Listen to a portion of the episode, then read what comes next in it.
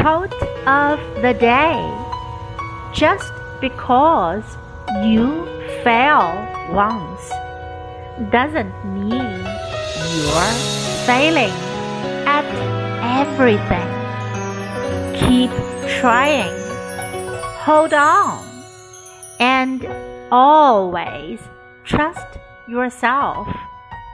Because if you don't, then who will? By Marilyn Monroe。仅仅因为你失败了一次，并不意味着你什么都失败了。继续努力，坚持，永远相信自己。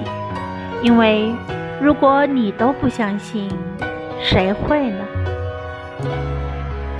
Just because you fail once doesn't mean you're failing at everything.